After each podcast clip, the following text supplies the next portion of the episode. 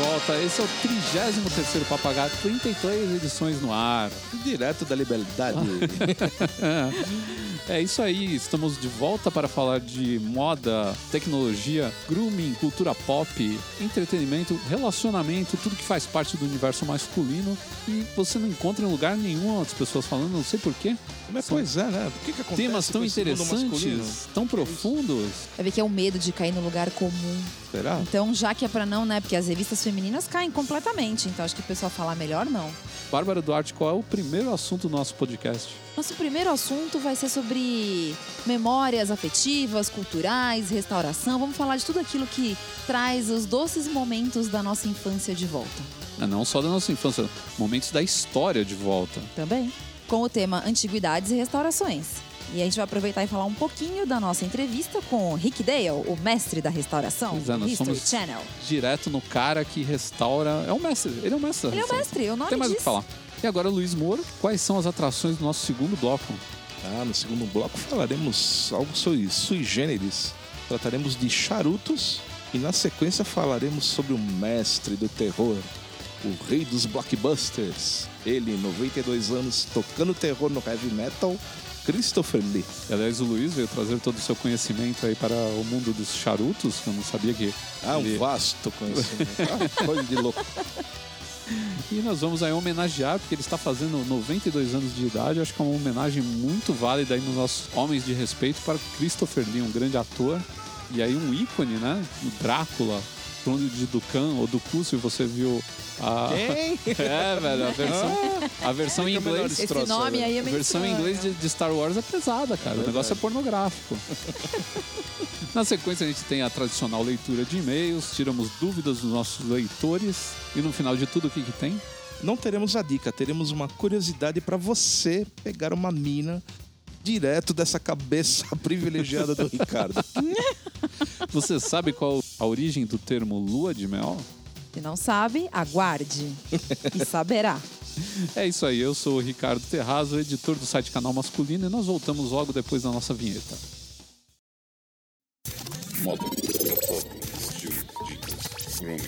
Consumo, entretenimento,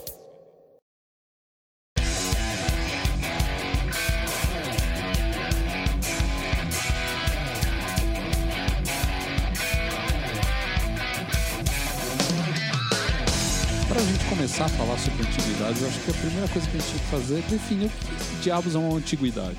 Segundo a definição que eu achei aqui nas nossas pesquisas, eu não sei se é a definição real, diz que tem que ser um objeto de pelo menos 20 anos é, ou mais velho e que demonstre como era a vida no passado. É interessante, eu acho que começamos bem. O que você acha, Luiz? Eu acho então que eu sou uma relíquia. Ah, sim. Nenhuma é, antiguidade. totalmente. Todos nós aqui. Que fase, né?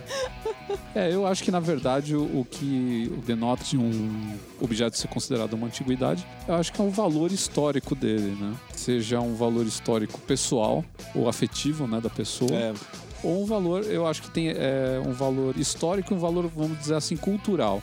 Que Então- retrate um momento específico, alguma coisa assim. Sim, né? porque- Uma época, uma era. É, lá, você né? pode ter, por exemplo, uma máquina de Coca-Cola dos anos 50. Você não viveu nessa época, não tem o valor afetivo, mas tem um, um valor cultural para você. É. Porque te remete à cultura daquela época, ao estilo de vida daquela época. Então, eu acho Então, que. é aquilo, né? Ela demonstra como era a vida no passado. É, eu acho que a- essa definição é bem interessante e tem a ver. Eu faria só essas separações, né? A gente teria o objeto histórico, por exemplo, que você não tem nenhuma ligação com ele, mas ele conta uma parte da história. E tem esses que, te- que são ligados pessoalmente a gente, né? É. Ou nenhuma coisa nem outra, mas a pessoa simplesmente tem o prazer de colecionar essas É. peças, né? É, e, e se E sentir, atrás delas. se né? sentir ligado àquela época É, de alguma é. maneira, né? Porque tem pessoas que, por exemplo, colecionam peças de um período em específico, por exemplo, da. Como hobby, você É, diz. é, Sim. né? E agora tem gente que não, vai comprando de tudo. Figurinha da Copa, por exemplo. Figurinha da Copa, por exemplo, né? Não, mas tem o pessoal que compra figurinhas antigas. Tem. Né, Os colecionadores eles vão atrás de figurinhas antigas e pagam uma bala nisso aí. Paga, paga. Eu já vi aí é, álbum de figurinhas da da Copa de 70 avaliada em cerca de 3 mil reais. É. Poxa, E a gente tem as figurinhas americanas de beisebol, que algumas valem pequenas fortunas, né? Autografadas então, É. ainda, né? O É. cara são milhares de dó- dólares ali em verdade. figurinhas de, de beisebol. Parece brincadeira, mas é verdade.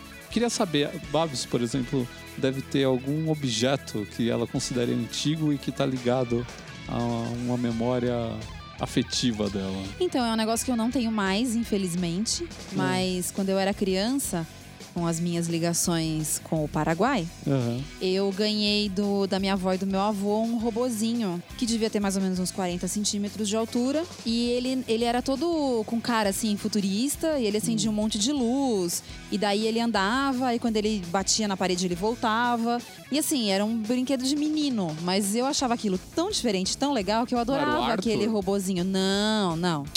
Não, não, o Arthur era, eu já era um pouco mais velha quando É. o Arthur saiu. Esse daí eu era bem criança, assim. Uhum. Eu devia ter o quê? Dois, três anos quando eu ganhei esse robozinho. Pô, e então aí... era uma, pra época devia ser uma coisa sofisticada. É, é, porque foi comprado no Paraguai, né, gente? Vamos deixar bem claro, né? E o Paraguai então, estava muito à frente do Brasil naquela naquela época, época. tava. E você, Luiz, o que, que você tem como objeto de, de- É que a Bárbara falou uma coisa que ela não tem, na verdade. É, né? então, isso que eu falei, eu não tenho mais, mas eu lembro muito dele, É. assim, de quando fala de alguma coisa antiga, né? Meu mesmo, eu, não- eu não guardei muita coisa da minha infância, da minha adolescência. Eu acabei despachando muita coisa. Agora, o que eu guardei mesmo foram duas lembranças. Que foi um suspensório do meu avô Olha, que legal. isso. e um cachimbo que foi do meu pai. Né, Meu pai não fumava cachimbo direto e reto, ele fumou Uhum. por um curto período da vida dele, mas ficou lá guardado, né? Então viraram meus espólios, por assim dizer. É, legal. Então, mas são lembranças afetivas Sim, também, são né? afetivas. é. Que é- não tem nem valor assim de você falar, não, vou guardar isso porque um Não, dia vai valer Não, super caro, não né? pelo Como- contrário, pelo contrário. Porque recentemente a gente teve um caso interessante aí do leilão de uma página dupla do Tintin, que é um quadrinho muito popular na Europa, né? Aqui não é tão conhecido. Foi vendido a 2,5 milhões de euros. Euros? Pois é, meu amigo, é grana pra caramba, né? Ah, vai gostar de Tintim assim lá. Pô, cara. Dentro dessa, dessa coisa de, de antiguidades, a gente tem as antiguidades históricas. É, é até engraçado a gente falar de antiguidade, falar de Tintim, falar do suspensório do seu avô e falar da múmia de Tutankhamon, né? Pois é. Que também é uma antiguidade com valor histórico que não dá nem pra se calcular. Eu acho que não tem como calcular o que vale um, um artefato desse, né? E que, de novo, demonstra toda o, o que era a vida numa época distante da nossa civilização. Voltando aos seus objetos pessoais, você falou o seu, a Bárbara também. O meu, a Bárbara já viu, inclusive, uma das coisas que eu prezo muito é o meu Stratos da estrela que tá lá guardado na casa da minha mãe. Nossa, você tem ainda um Tenho ainda o meu. Stratos, tá lá. Eu não sei se ele tá funcionando, faz muito tempo que eu não coloco pilha, porque eu não tenho dinheiro pra comprar pilha e bateria pra aquilo lá, porque é tudo muito caro. Não, é brincadeira. Mas assim, faz muito tempo que eu não ligo ele, mas ele tá bem ali, ele tá, tá bacana. Eu acho que se. Tá um- bonito. É, mesmo que ele não estiver funcionando, se alguém for lá e dar uma mexidinha, eu acho que ele volta a funcionar numa boa. Outro fato interessante de antiguidades é o lance da restauração, né? Muita... Muita. comentar do seu carrinho, né? É, então. Né? Tá na hora de ele sofrer uma restauração aí pra voltar ativa, porque aquele carrinho vale a pena. Pô, é muito legal. Ele acende farol. Faróis escamoteáveis. Escamoteáveis, é. eram Stratos. Porra. Ele era, um- ele era um, ele era um, um carro Lancia, era um Lancia, então, é, é, era sensacional. era muito legal.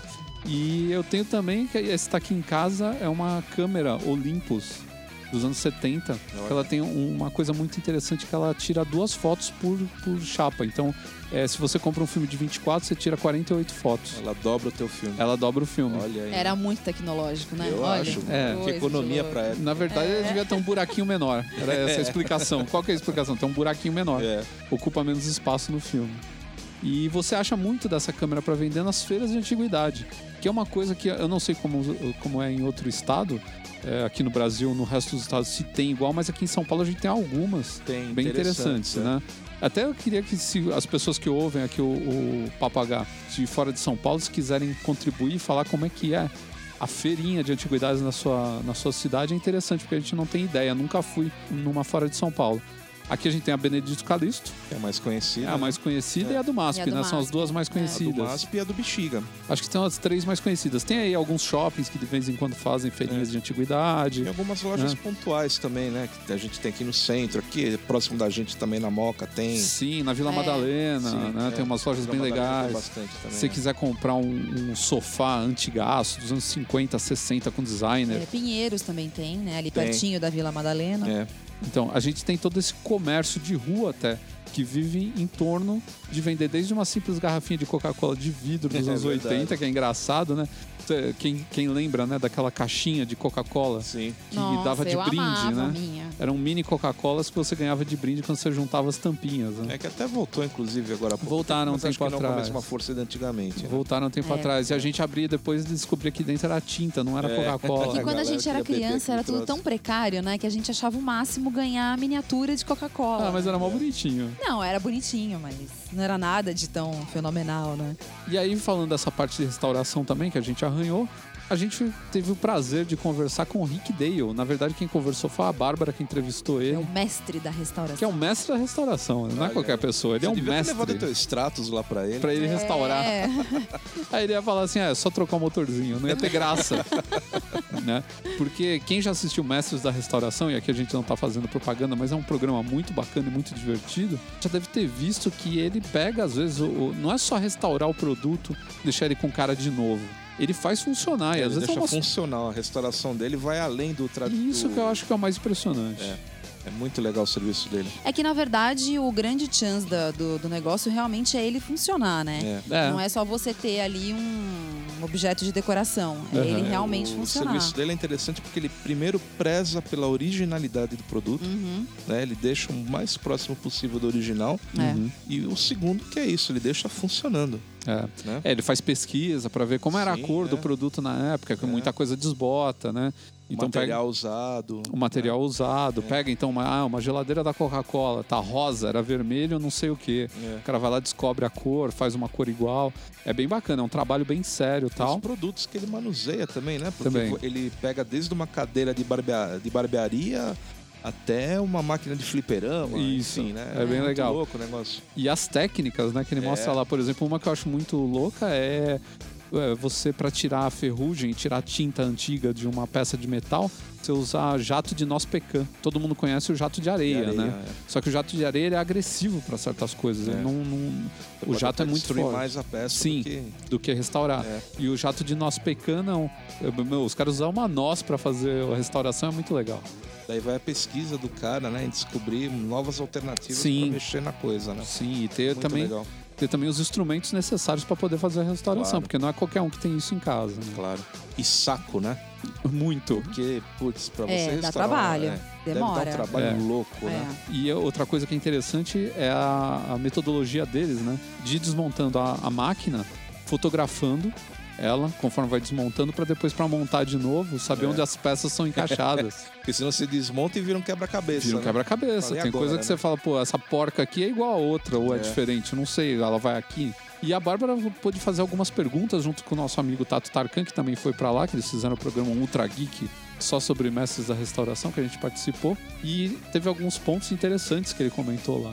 Ele trabalha com a família, né? Então a gente perguntou como é que é esse dia a dia de trabalhar todo mundo junto, porque não é só trabalhar o casal, né? Ele e a mulher dele, tem o filho dele, tem o, a- o enteado dele, tem é muita gente.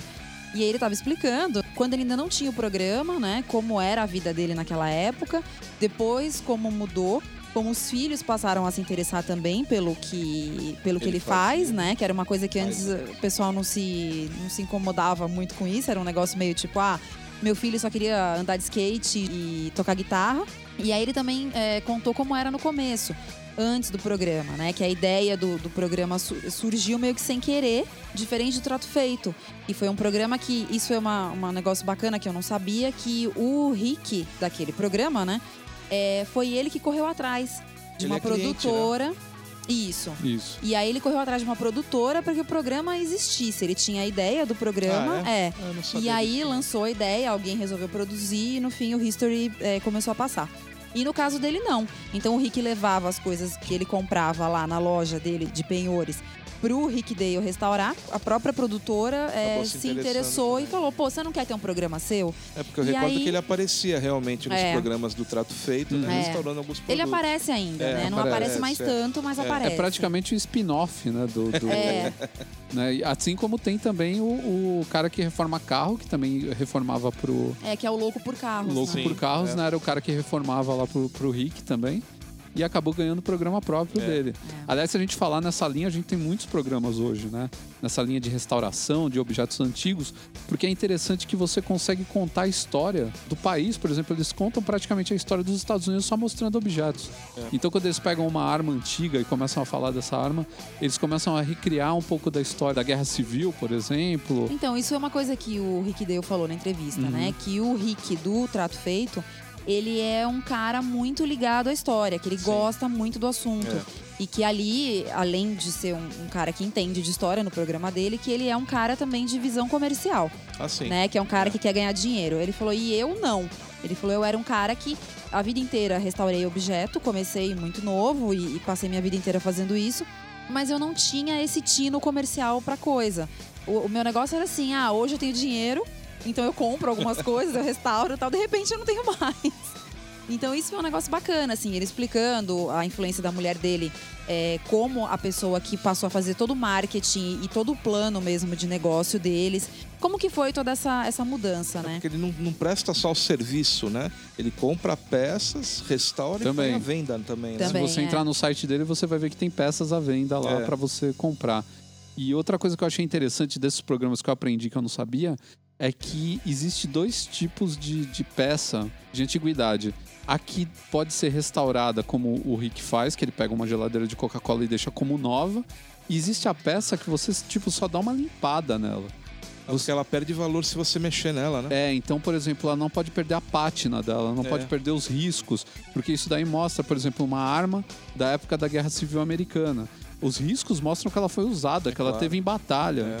né? Que um, um- ela pode ter salvado a vida de alguém ou tirado até vidas, o que é horrível, mas é um objeto histórico, né? E se você vai lá e tipo lixa ela e pinta, ela perde toda a parte histórica dela e vira só mais uma arma que poderia ser até uma réplica, né? É. Não, Seria não ser verdadeira. Seria a mesma coisa de pegar aquela guitarra que o Jimi Hendrix colocou fogo mandar restaurar desgraçado. É, e falar, ah, essa aqui é a, a Valor guitarra que o Jimi Hendrix botou fogo. Você fala É, aonde? Novinha. Aonde, né, É. cara? Então é muito interessante isso. E outra coisa que foi abordado lá quando a gente tava conversando era o lance de que onde vão parar as antiguidades daqui 30 anos, porque as coisas que a gente tem hoje, elas não são feitas para durar.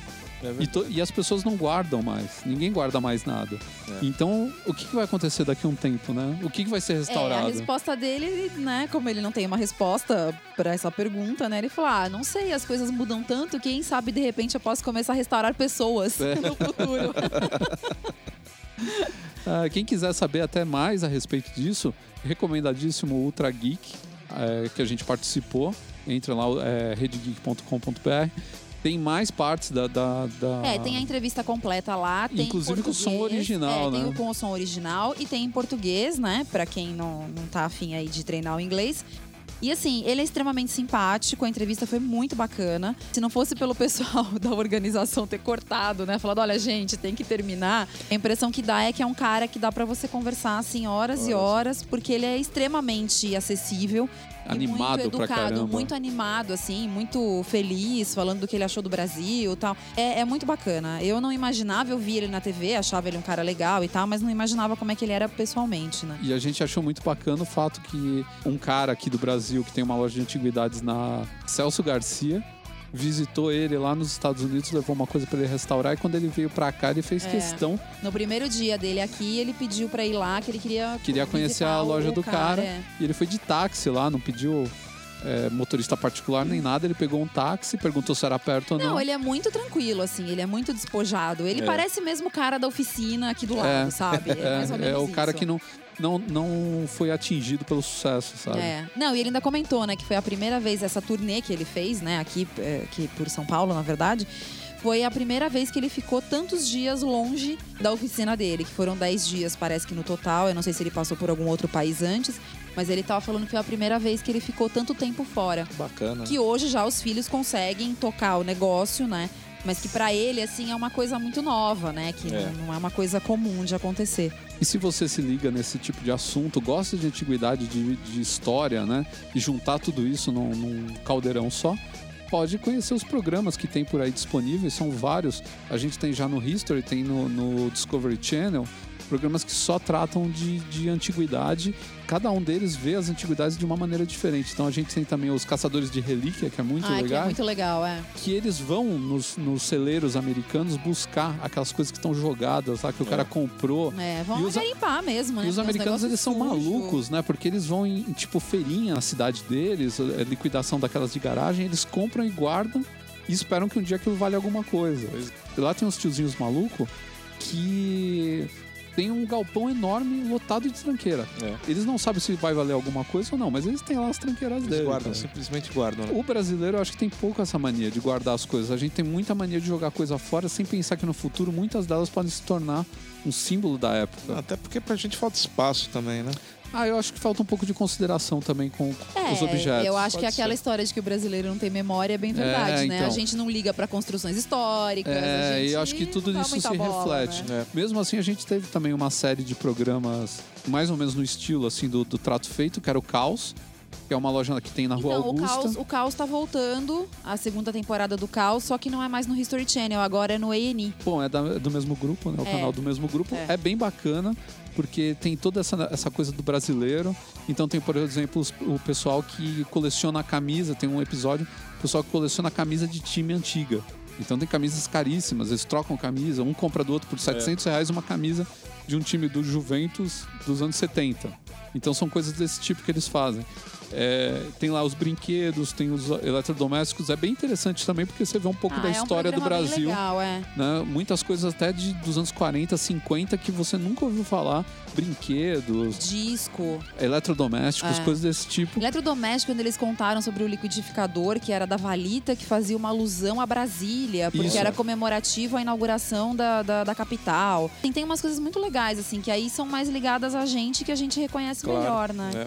E aí a gente vê o quanto tem de história nas antiguidades, né? dos objetos simples, que um dia foram cotidianos e que hoje a gente guarda para lembrar do passado. É isso aí.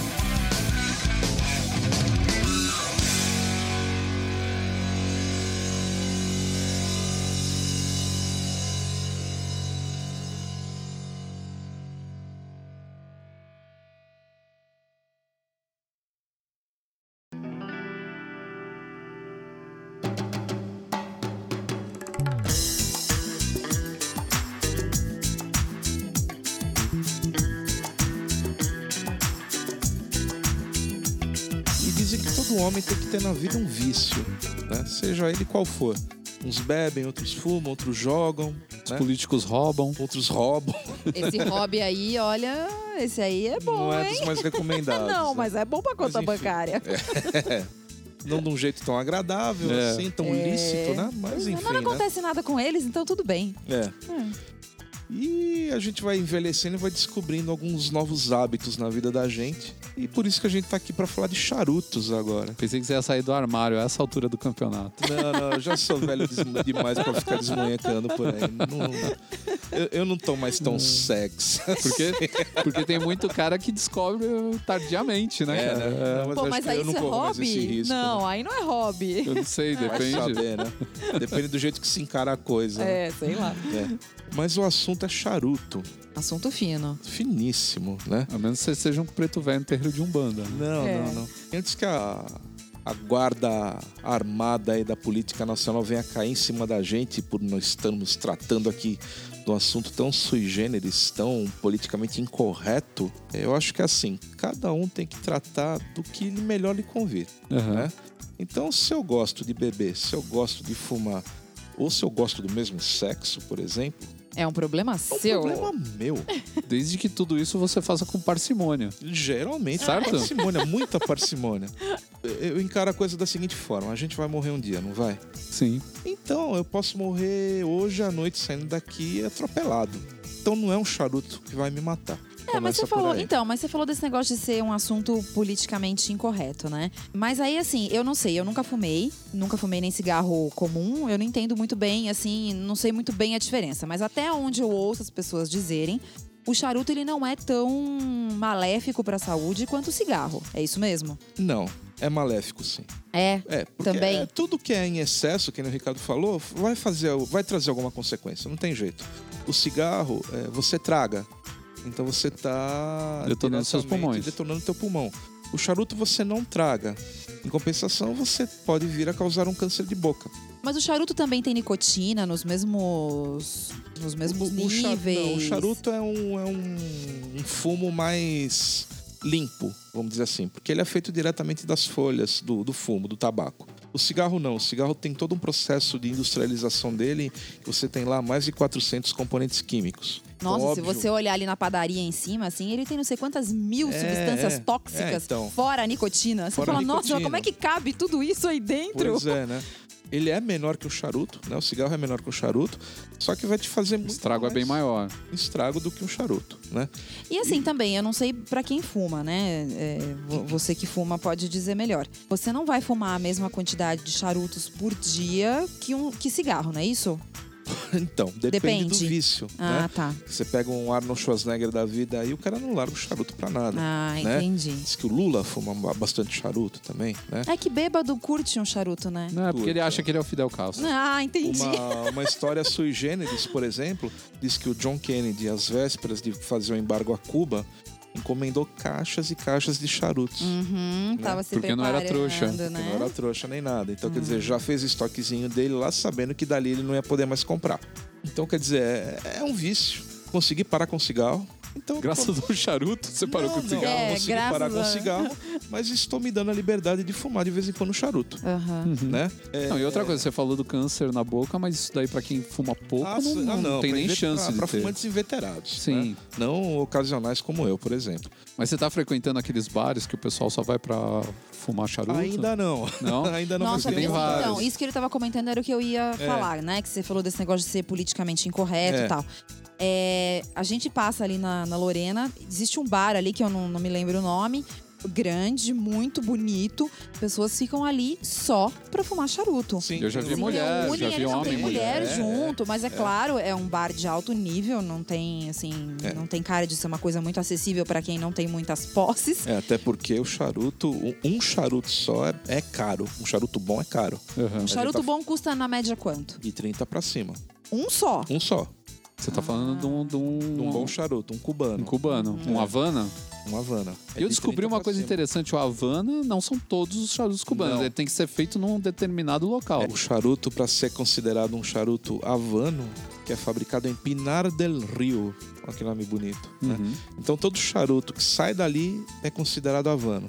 Sem ser dali é considerado simplesmente um charuto. É mais ou menos o esquema da champanhe, né? É, é. Que Que é só na região de champanhe ou do o chapéu. resto são espumantes. Exato. Ou do Exatamente. chapéu Panamá, que é feito no Equador, mas pra ser chapéu Panamá ele tem que ser, Tem que feito, ser feito no Equador. É, que coisa É, que é o- louco, né? É. E aí tem todo o mise-en-scène também, que o charuto ele é melhor apreciado, vamos dizer, acompanhado de certas bebidas. Geralmente o, o conhaque. É, Mas é um não o Dreyer. É. Não, Que desce macio e reanima. não, de forma alguma. Depende do charuto também. É, se não for um cubano, né? Pois é. Então, quer dizer, você tem o conhaque, você tem o uísque, né, que pode Aham. acompanhar bem o charuto vinho. Ou seja, né, a impressão que dá, assim, eu não entendo muito, mas a impressão que dá é que coisas amadeiradas se encaixam bem com charuto, é isso? Eu acredito que sim. Aham. É. Você tem que ser um bom vivan, né? Que você tá lá tomando um vinho. Sim, você Não, tem que tomando um charutão. pessoa, É, assim, até porque o charuto, fina. a duração de um, de um charuto ah, de corona média equivale a mais ou menos uma hora. Você fumando da, forma correta, etc. Ele vai equivaler a mais ou menos uma hora de fumo. Então é bom você ter uma bebidinha prazerosa do lado, uma boa companhia para bater um papo e coisa e tal. Agora, é isso que você falou. Hoje em dia, se você tem locais específicos para você fumar o charuto, né? Eles têm que ser acondicionados em locais específicos, umedecidos, com temperatura controlada, para que o fumo não resseque. E nesses locais, geralmente você já tem a bebida para acompanhar também, então quer dizer, você acaba comprando não só o charuto, como a dose de bebida que você quer que acompanhe também. Ou etc. seja, é uma tarde, assim, que vai sair pouco caro. É, vai sair um pouquinho cara. Pra quem pode esbanjar um pouquinho de vez em quando, Uhum. acho que vale a pena. E os melhores charutos ainda são os cubanos mesmo. Ah, eu acredito que sim. O Brasil tem charutos muito bons também, né? Tem. Eu já provei duas marcas, Alonso Menendez e o Le Cigar. Dois ótimos charutos brasileiros por um preço bem acessível. O que, que você quer dizer com preço acessível? Putz, eu não tenho base hoje, porque faz um- algum tempo que eu não compro, mas sei lá, numa faixa dos 20 reais por aí, a unidade. Mas é, são, são charutos que vale a pena. Acho que eles não devem muita coisa pros cubanos, não. Me fala uma coisa. Eu sou uma pessoa que tem muito problema com cheiro. É. E cigarro em volta de mim ou me faz espirrar ou me faz perder a voz. Uma das duas coisas. Até o Tato lá do, do- do- da Rede Geek, ele já fuma a Longe, quilômetros. né? Porque assim, sem brincadeira, eu chego a perder a voz se a fumaça estiver muito perto de mim. Quando eu passo em frente a essas casas de charuto, onde o pessoal vai lá fazer um happy hour, fumar charuto e tal, o cheiro é muito forte. É, Ele é um cheiro que impregna as coisas como o cheiro do cigarro tradicional ou não? É só porque ali realmente tem muita gente fumando ao Ah, mesmo sim, não, tempo. É, é a mesma coisa. É que o cigarro é isso. Você tem. Como você tem maior concentração de, de produtos químicos no cigarro, a queima dele vai, vai gerar um odor característico, né? Mais forte, mais marcante. Agora, o, o- charuto ele tem esse odor também, mas é o odor do tabaco, né? Então é, ele, é um então ele, não, forte. ele não chega a pegar nas coisas que nem a gente fala, ah, é, tal pessoa é fumante. Ela já vem com aquele cheiro a quilômetros de distância. É que assim, como você vai ficar fumando durante praticamente uma hora, é impossível não sair de lá cheirando. Uhum. Não tem como. Então, o cidadão que vai fumar um charuto, né, acabou de fumar, vai pra casa e vai tomar um banho. Uhum, entendi. Acho que é a melhor coisa. Tá. Então é Eu- provável que eu continue tendo as minhas alergias. bem ao- provável, bem provável. E eu achei interessante também é o, é o fato do que, de que o charuto não tem assim uma precisão histórica de quando ele surgiu, né? Então, na verdade, quando os conquistadores europeus chegaram aqui no Novo Mundo, eles encontraram os índios já fumando uma espécie de charuto. Que daí vem o nome, né? Da, da forma como eles enrolavam o fumo. A palavra era curuto, Puruto. que os americanos transformaram em cherut, que eu não sei como eles conseguiam transformar isso, do mesmo jeito que eles transformaram barbacoa em barbecue, né, que é churrasco. Eles transformaram curuto em cherut e os, os franceses de cheruté. E daí nasceu o nome charuto. Pois é. Nossa, mas é uma volta pra chegar no, né? no Num nomezinho. nome, é. Pois é. Mas é interessante como o, o tabaco ele tá presente na história da humanidade desde lá do comecinho, né? Os maias já faziam É, já fazia. algumas coisas parecidas com cigarros e charutos, É. né? Várias culturas tiveram esse, é, esse tipo de coisa, ou até cachimbos, né? Fumar alguma coisa em cachimbo, ou, ou artefatos parecidos com cachimbos, né? É, Tinha- Eles colocavam uma espécie de. Não seria nem um cachimbo, mas eles colocavam uma espécie. Vamos chamar assim, uma espécie de um cachimbo direto nas narinas. Ah, em formato de Y, é verdade. de Y. Gente, E ele puxava- vocês estão brincando. É. É, e ele puxava o... Chegava, o vício chegava a esse nível? Não, era. Na época era o jeito que eles tinham de puxar. O fumo era tratado, na verdade, como algo medicinal na É. época, né? Não, era nem, não chegava a ser um vício, né? Era algo ou medicinal ou pra É, curanderia. pros índios, né? Tem é, muito essa enfim. coisa de cura, É, né?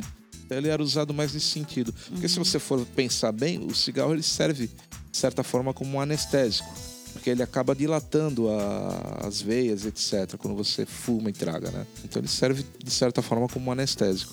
Por isso que o pessoal fala que é, tá nervoso, cara, ah, eu vou fumar um fumar, cigarro. é. Porque isso, ele dá uma relaxada. Entendi. É. E você acha que o charuto tem também essa propriedade? Tem, claro. Né? Ainda mais porque você reserva um momento específico para ele. Então você acaba relaxando. É um momento Tipo, desconectado. tomar um exatamente. banho, assim, numa banheira, zen e tal, não, é melhor o charuto. Ou tomar Ou um banho. acompanhado do charuto, É, do fumando whisky charuto, dentro é. da banheira, por que não? Sei lá, isso eu nunca não tinha é pensado em juntar tudo Não, isso. Muito pelo contrário, ainda mais hoje que você tem a possibilidade. Mais um de- pedaço de pizza, mais uma TV de 47 polegadas. Não, é o que eu ia falar. Hoje você tem a possibilidade de ter uma televisão dentro do seu banheiro. Sim. É. Olha que legal. Pois é. E é bom porque você fica desconectado, porque com o charuto na mão você não consegue apertar os botões do celular nem do tablet. Dureza, viu? Mas hoje você tem uma gama de acessórios para fumar charuto. Você tem apoiadores, você tem cinzeiros individualizados. O que eu mais gosto é a guilhotina, pra Ah, cortar a ponta. ter Explica por que você tem que cortar a ponta do charuto. Você tem que fazer um, um corte na, na parte de trás do charuto para você poder tragar. Você tem que fazer um furo na parte de trás também. Tem um segundo corte ainda Tem todo um, todo um mise-en-scène, todo um trelelê para você poder acender um charuto. Você não pode acender o charuto já traga, ah, puxando o fumo. Você tem que ah, fazer uma brasa primeiro na ponta dele para que ele, vamos dizer assim, se incendeie, para Aham. que depois você possa começar a tragar. Você não pode tragar muito rápido, porque você corre o risco de amargar o charuto.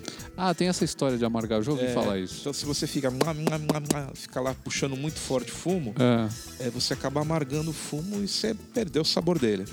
E no Hellboy, eu lembro que o cara que fuma charuto, que o Hellboy adora um charuto, né? Bem, também é. E eu lembro que o cara fala pra ele, né, que você não deve acender o charuto com isqueiro. Você tem que acender com um fósforo. Qual que é a história aí?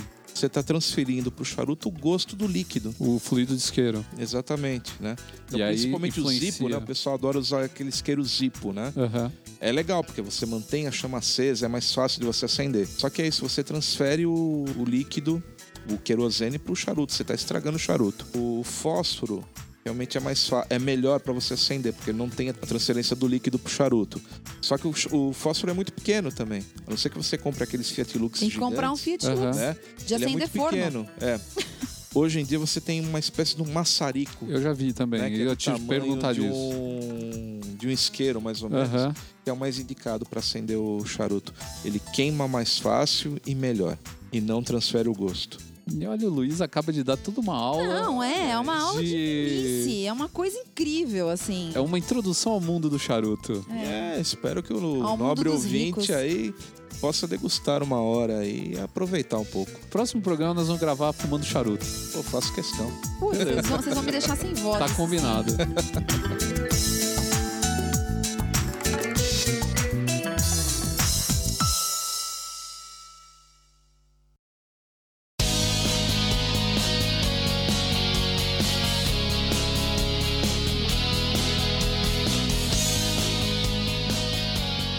volta com a nossa sessão Homens de Respeito, a gente essa semana escolheu alguém porque são tantos aspectos positivos a respeito dessa pessoa que a gente falou, não, essa, esse, esse mês é ele que vai. Em primeiro lugar, uma homenagem pelo seu aniversário, 92 anos muito bem não é vividos. qualquer um que chega aí, né? Ainda mais em dias de AIDS, Pois e é, de né? tanto sangue que esse cidadão já bebeu.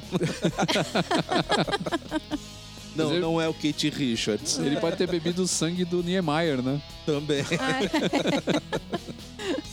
Então, estamos falando de Christopher Lee, que essa semana completou 92 anos e que é muito engraçado porque é um ator que começou a carreira nos anos 50 e ficou muito famoso por um gênero que sempre foi um pouco desprezado, né? Que é, É. o terror. Mas que, assim, hoje é um, um- um- artista que tem um prestígio muito grande, né? Entre, desde os fãs de, de filme de terror até todas as outras pessoas no mundo. Porque acho que não tem quem não reconhece que ele seja um ator incrível.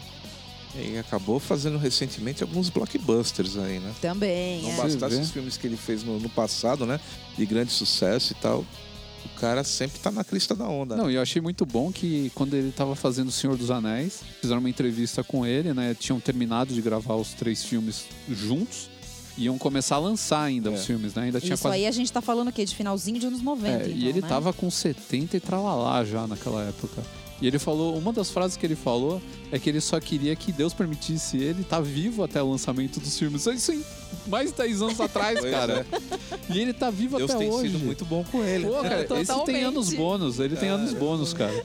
E, é, pô, alguma coisa ele fez de muito bom na vida pra ganhar essa recompensa. Ele tá com 92 anos, lúcido. Ele tem um Trabalhando. Ele site tem uma voz maravilhosa, né? ele tem um site muito bacana, christopherleeweb.com. Você entra lá e grava vídeos. Outro dia ele tava falando, é, não sei se tinha falecido, se ele tava fazendo uma homenagem a um cara que trabalhou na indústria de cinema. Ele tava falando super bem do cara, que ele trabalhou com ele, era conhecido, sabe? É muito bacana assim, o trabalho dele, como ele se dedica ainda, né? Um cara que poderia falar assim: não, eu vou parar de fazer filme. É claro. Sabe, deve ter dinheiro, deve estar bem. Não pode ser que ele seja um cara que precisa disso. Mas ele gosta, você vê que ele é apaixonado pelo que ele faz. É. Né? E esse lance do Senhor dos Anéis é interessante, porque é uma paixão da vida dele também. Ele chegou a conhecer o Tolkien, que escreveu O Senhor dos Anéis. Ele lê O Senhor dos Anéis todos os anos, porque ele fala que cada vez que ele lê, ele encontra uma coisa nova no livro que ele não tinha percebido e que faz com que ele reveja a história. E durante as gravações do Senhor dos Anéis, ele deu consultoria, muitas Olha vezes. isso. Porque ele entende tanto, ele sabe pronúncia, ele ajudou os atores a, a pronunciar quando Então, eles... mas acho que isso, isso, é, isso tudo que você tá falando é porque, é, pelo que eu tava vendo na biografia dele, ele foi um cara que, é, no tempo da faculdade, estudou alguma coisa relacionada a latim e grego. Sim, ele gosta muito Então, de assim, linguística. é, ele tem realmente um. é, O assunto pra ele, né? Essa parte toda aí do Tolkien de, de uma nova linguagem e tal, tem- é pra ele um assunto mais comum, né? É. Não é uma coisa tão longe da vida dele, né? Outra coisa, esse homem é fã de heavy metal e já tá no terceiro de CD ou disco, sei lá, lançou, chamem como inclusive- quiser. De heavy metal, Lançou, gente. inclusive, pra comemorar seu aniversário, lançou um disco de heavy metal. É, olha Não tenho nada pra isso. fazer, vou fazer um disquinho de heavy metal. Cara, isso daí só me, só me dá mais certeza a cada dia que heavy metal é o gênero certo de música. Não é? E afora isso, o cara participou de algumas franquias como Star Wars, James Bond, É, James Né? Bond eu não sabia, porque como eu o nunca Homem assisti da Pistola filmes, de né, Ouro. Ele Sim. tinha mais pistola de ouro na mão. clássicos, é. hum, entendi. O cara já teve a pistola de ouro. Pois é. O cara trabalhou como James Bond. O cara foi o- o Drácula que todo. Tem dois Dráculas na, na, na cabeça das pessoas. Um é o Bela Lugosi, Sim. que é aquele Drácula super clássico dos É. anos 30, 40. E o outro é o Christopher Lee, cara. Não tem outro. Quando você fala em Drácula, são os dois caras que você lembra, assim, acho que de bate pronto, a não ser essa molecada que nunca assistiu o filme na vida e acha que só tem o Gary Oldman e olha lá, né? Ou então essas por... Não, tão, não, É, não. Crepúsculo, estamos falando de né? Crepúsculo Não, não, já. eu não vou entrar é, nisso. E ainda o não. Gary Oldman foi bacana, né? É, É, o do Gary Oldman ainda é legal. perto do É, Crepúsculo e do né? The Vampire Diaries, né? Essas Pelo coisas desse É. tipo, Deus me livre. Não, eu acho muito legal, assim, porque ele foi um cara que você eh, lê sobre a história dele. Primeiro, ele foi office boy, depois lutou na Segunda Guerra, e só então que o cara resolveu virar ator. E aí ficou muito famoso na época, nos anos 70, com a Hammer, né? Junto com o Peter Cushing e o Vincent Price. É. Que dos três era o meu preferido, né? Que infelizmente já, já foi. Faleceu em já. 92. Mas assim, é, hoje, é, hoje é Sir, ganhou lá todos os méritos. Pô, da rainha da merecidamente. Da Rainha. né? Então, e todo mundo reconhece ele como um ótimo, um excelente ator e é um cara que, assim, viveu praticamente a vida toda de ser um vilão. É verdade. Fez muitos Né? vilões a É. vida inteira, é verdade. Muito filme de terror, né? Foi um dos caras, ele gosta do gênero, É. né? E manteve esse, esse gênero vivo por anos aí, que é com as criações dele, com os personagens que ele fez. Mas também muita coisa de fantasia, você vê que ele gosta muito disso, tanto que ele participou de tantos filmes do, do Tim Burton, né? Fantástica Fábrica de Chocolate. Além do Cavaleiro Sem Cabeça. E ele faz uma voz também na Noiva Cadáver. Nossa, a Noiva Ele faz uma Cadáver, é narração. verdade. Esse não Se a gente lembrava. for pegar assim filmes que ele fez que são conhecidos, a gente tem os Dráculas dos anos 60 e 70. Nos anos 70 a coisa já ficou uma maluquice. Tem Drácula com Drácula e as mini saias. Tem coisa de louco nos anos Nossa 70. Senhora. Uma espécie de pornô chanchado, total, né? Nos anos 70 ainda ele fez um filme que chama Uma Filha para o Demônio, que é com a Natasha Kinski com 13 anos de idade. foi o Nossa, primeiro filme da, da vida dela. Já foi um terror também. Ele fez é, um filme que eu adoro. Ah, ele fez o Conde de Roquefort é, nos Três Mosqueteiros dos anos 70. Se você acha essas porcarias de mosqueteiros que saíram agora, boa, não. Vocês têm que assistir o dos anos 70, que é muito mais, É mais legais. É, passavam direto na, na sessão da tarde, hoje em dia a gente não, não, não vê mais por aí, mas são bem legais esses filmes. É, tem um filme que chama Horror Express, é um filme de terror dele com o Peter Cushing, que eles encontram, um, uns caras que são tipo arqueólogos encontram um corpo de um ser é, muito antigo num, num- num lugar e estão transportando ele de trem. E Olha. esse corpo ganha vida e começa a matar as pessoas dentro do trem, é muito Imagina legal. se não, né? Imagina se não. Eu tô falando aqui os filmes que eu lembro que eu assisti com eles. Se vocês lembrarem também algum aí que, que seja legal. É muito engraçado, quando eu era muito criança, assim, muito criança, eu tinha três anos, quatro anos, meu pai trabalhava até meia-noite. Naquela época era normal as grandes lojas ficarem até meia-noite aberta, É. né? E ele trabalhava até meia-noite. Então, nos dias em que ele tinha plantão, que ele ficava até meia-noite trabalhando, a gente ficava, eu e minha mãe, a gente ficava esperando ele chegar. E aí passavam esses filmes, né? E era uma, uma coisa que pra mim era muito difícil conseguir assistir, porque eu já tava morrendo de sono, eu era muito pequena, não ficava até tão tarde. Mas eu lembro de assistir todos esses filmes, assim, de terror clássico que naquela época passavam naquelas sessões que eu nem sei o nome. Sessão Coruja. Começo né? de anos 80, Provavelmente. é, deve ser alguma coisa com esse nome. E eu adorava esses filmes. É. Mas eu não me lembro deles, né? Dos atores, assim, porque é muito criança e tal. Sim. Mas eu lembro que eu era. Eu amava. Eu falava, ai, que legal, hoje meu pai volta mais tarde, então hoje eu vou ficar é assistindo dia de de filme, terror. né? É. Barato, né? Muito legal, né? E aí, assim, há um tempo atrás eu revi quase todos os filmes do Vincent Price, mas não assisti os do Christopher Lee. Então, assim, o Christopher Lee é um ator que eu lembro mais, assim, realmente de Senhor dos Anéis pra frente, né? Que aí não tem como não prestar atenção É. né, no personagem. Mas se você quiser, é, hoje em dia você pode lembrar dele de outra maneira, que é ouvindo My Way numa versão metal, né? que ele gravou agora pro aniversário dele.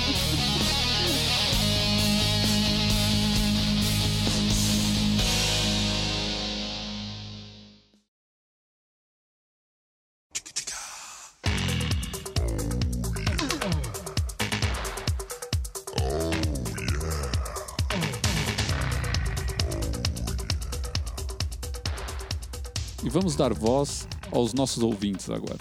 Vamos para a leitura de e-mails. Esse momento de interatividade, de. Você tá falando com voz de locutor Pois de é. rádio É. brega. Esse momento de confraternização entre as pessoas. É horrível. Quem quiser mandar um recado pra gente pelo Twitter. É no arroba canal masculino. E se quiser falar com a gente via e-mail, Babs. papoh.canalmasculino.com.br Também tem o nosso espaço lá no Facebook, facebook.com.br canal masculino, onde tem um espacinho lá pra você mandar os seus recados. A gente tem um Tumblr também, que é o tumblr.canalmasculino.com. A gente tem o Instagram, que é o arroba canal masculino. Tem diversas formas aí de você desfrutar do nosso conteúdo riquíssimo, enquanto não sai um novo pra pagar, é claro. Vamos então para o primeiro e-mail. Quem mandou o e-mail pra gente foi Felipe Soares Ariel da Costa. Totalmente excelente, mas ainda prefiro pensar que Santos Dumont criou o relógio de pulso. Hehehe. Já que estamos falando de sofisticação, um pequeno detalhe de mundo glamuroso é assim que se escreve? É, é assim que se escreve. que normalmente é esquecido é a mixologia. Em minha opinião, a mixologia é uma arte que muita gente nem se dá conta e que está amplamente presente no universo masculino de alto grau de sofisticação. Seria o caso dos charutos de hoje, do Luiz? A mixologia é. Não, eu falei alto grau de sofisticação. Ah, sim, Ah, sim. então. James Bond e seu clássico Martini estão aí para provar isso. Gostaria de propor essa pauta para os futuros podcasts. E se precisarem de referência, um site que acho interessante sobre o assunto é o liquor.com. Já falaram de carros, relógios e canetas, por que não de bebida? Ótimo podcast, site excelente e fotos muito boas no Tumblr. Sim, sou usuário do Tumblr, é verdade, alguém! Abraço e diri- se dirigir não beba. Ah, é nada, a gente tem 800 e tantos seguidores no Tumblr. Que Olá, fazem, é, Não quem cabe disse, nessa né? sala nossos seguidores no Tumblr. Poxa vida. Mas é legal essa dica da mixologia, hein? porque a gente acabou de falar de charuto também. Então, foi isso que eu disse, olha aí quanta sofisticação. Cigarro a gente não vai falar, só se for pra falar mal. Então a gente pode falar de, dessa parte de coquetéis, de drinks sofisticados. Gostei. É uma boa dica É uma aí boa do dica do Felipe. Felipe Soares Areal da Costa. Muito legal. E quem mandou uma mensagem pra gente lá pelo Facebook foi o Roger Takada, que é o nosso ouvinte assíduo. E pela primeira vez, acho que ele mandou aqui alguma mensagem pra gente que é de uma dúvida. O que ele diz é: primeiro, parabéns pelo conteúdo do canal masculino e do Papagá. Em algum momento da vida aprendemos que a camiseta e jeans já não funcionam mais. E muito mais que simplesmente a aparência, a forma de se vestir faz parte da estratégia no trabalho ou no pessoal. Aham, É. tá aprendendo. Comecei a acompanhar o canal masculino por indicação do We Are Geeks. Agora é Rede Geek. Olá, pois é. E ao mesmo tempo na minha vida acontecia uma mudança importante no campo profissional. Deixando o blá blá blá de lado, gostaria de sugerir um artigo sobre estilo TI de se vestir. Estilo TI de se vestir é, é. é bacana, hein? Como o pessoal de TI se veste ou quais seriam as melhores opções? Passei a prestar consultoria para uma empresa e precisei de uma referência. Busquei no canal masculino pelas tags Tecnologia TI e Tech e não encontrei exatamente o que eu procurava. Até porque dificilmente eu ia fazer algo tão dirigido assim, né? É verdade. Então tive como base um outro artigo que falava sobre traje de esporte fino.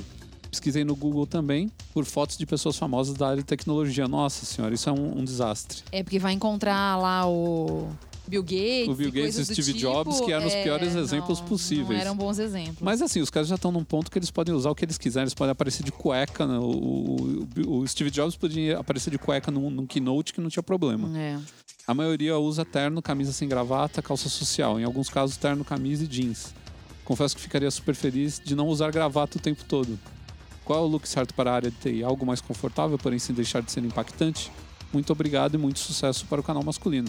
É, o que eu respondi para ele é que é difícil conseguir definir um estilo TI. Não existe isso. Você tem que ir pelo estilo da empresa que você está trabalhando, do cliente que você está visitando.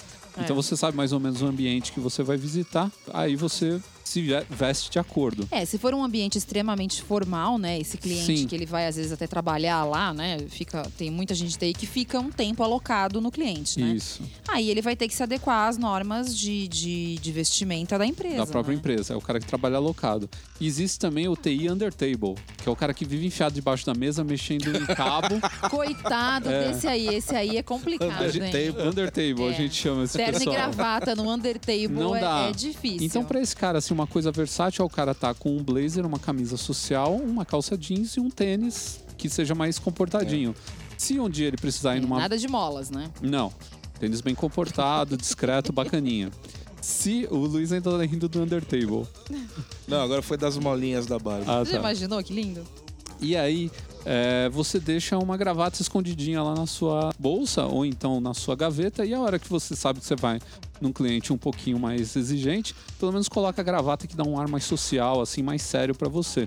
Mesmo você estando de jeans, mas sempre também aquele jeans escuro, aquele jeans bem é, discreto, nada de jeans rasgado, Nem super lavado. lavagem É, muito maluca, né? uma coisa bem tranquila Assim, mesmo aquele, e uma séria. referência, né? Aqueles jeans da John John, nem pensar. Não pensar, eles É, são bons pensar. lazer, pra você ir no shopping, essas coisas.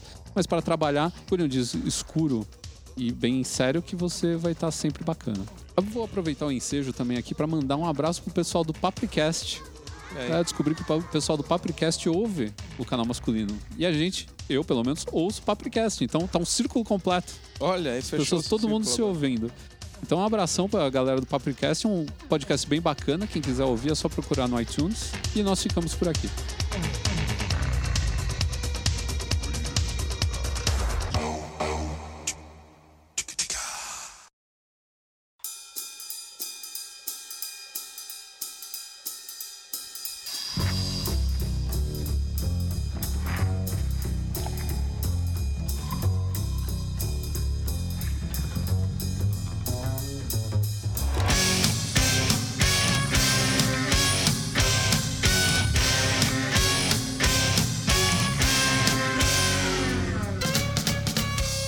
Nós partimos para o movimento Vamos Embora. Mas já? Mas já, cara. Mas já não, né? Porque deu quase uma hora de podcast, no mínimo. Uh. Eu sei, eu já faço as contas aqui enquanto eu- a gente vai gravando, eu vou cortando mentalmente algumas partes.